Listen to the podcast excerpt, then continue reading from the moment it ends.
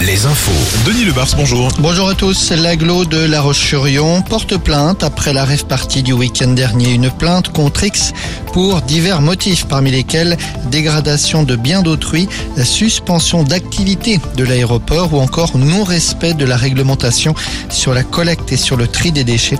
Notons d'ailleurs que des bénévoles sont rassemblés cette semaine pour nettoyer le site industriel. Un sondage sur la mobilisation contre la réforme des retraites. Selon l'enquête de l'Institut Elab, 6 euh, Français sur 10 affirment encore soutenir le mouvement et souhaitent qu'il se poursuive. La prochaine journée de mobilisation, rappelons-le, ce sera le mardi 6 juin.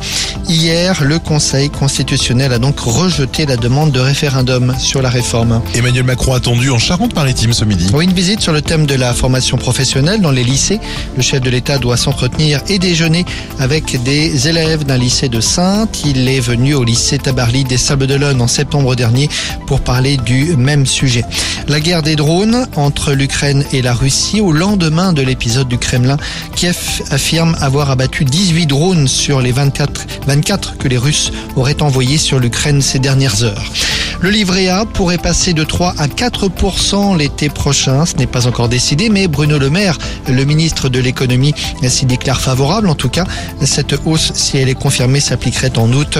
Le taux, rappelons-le, est de 0,5% début 2022. Il y a donc un peu plus d'un an.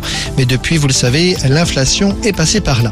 À la SNCF, la vente de billets pour la période allant du 4 septembre au 8 novembre s'ouvre aujourd'hui. Ce sont les dates de la prochaine Coupe du Monde de rugby en France.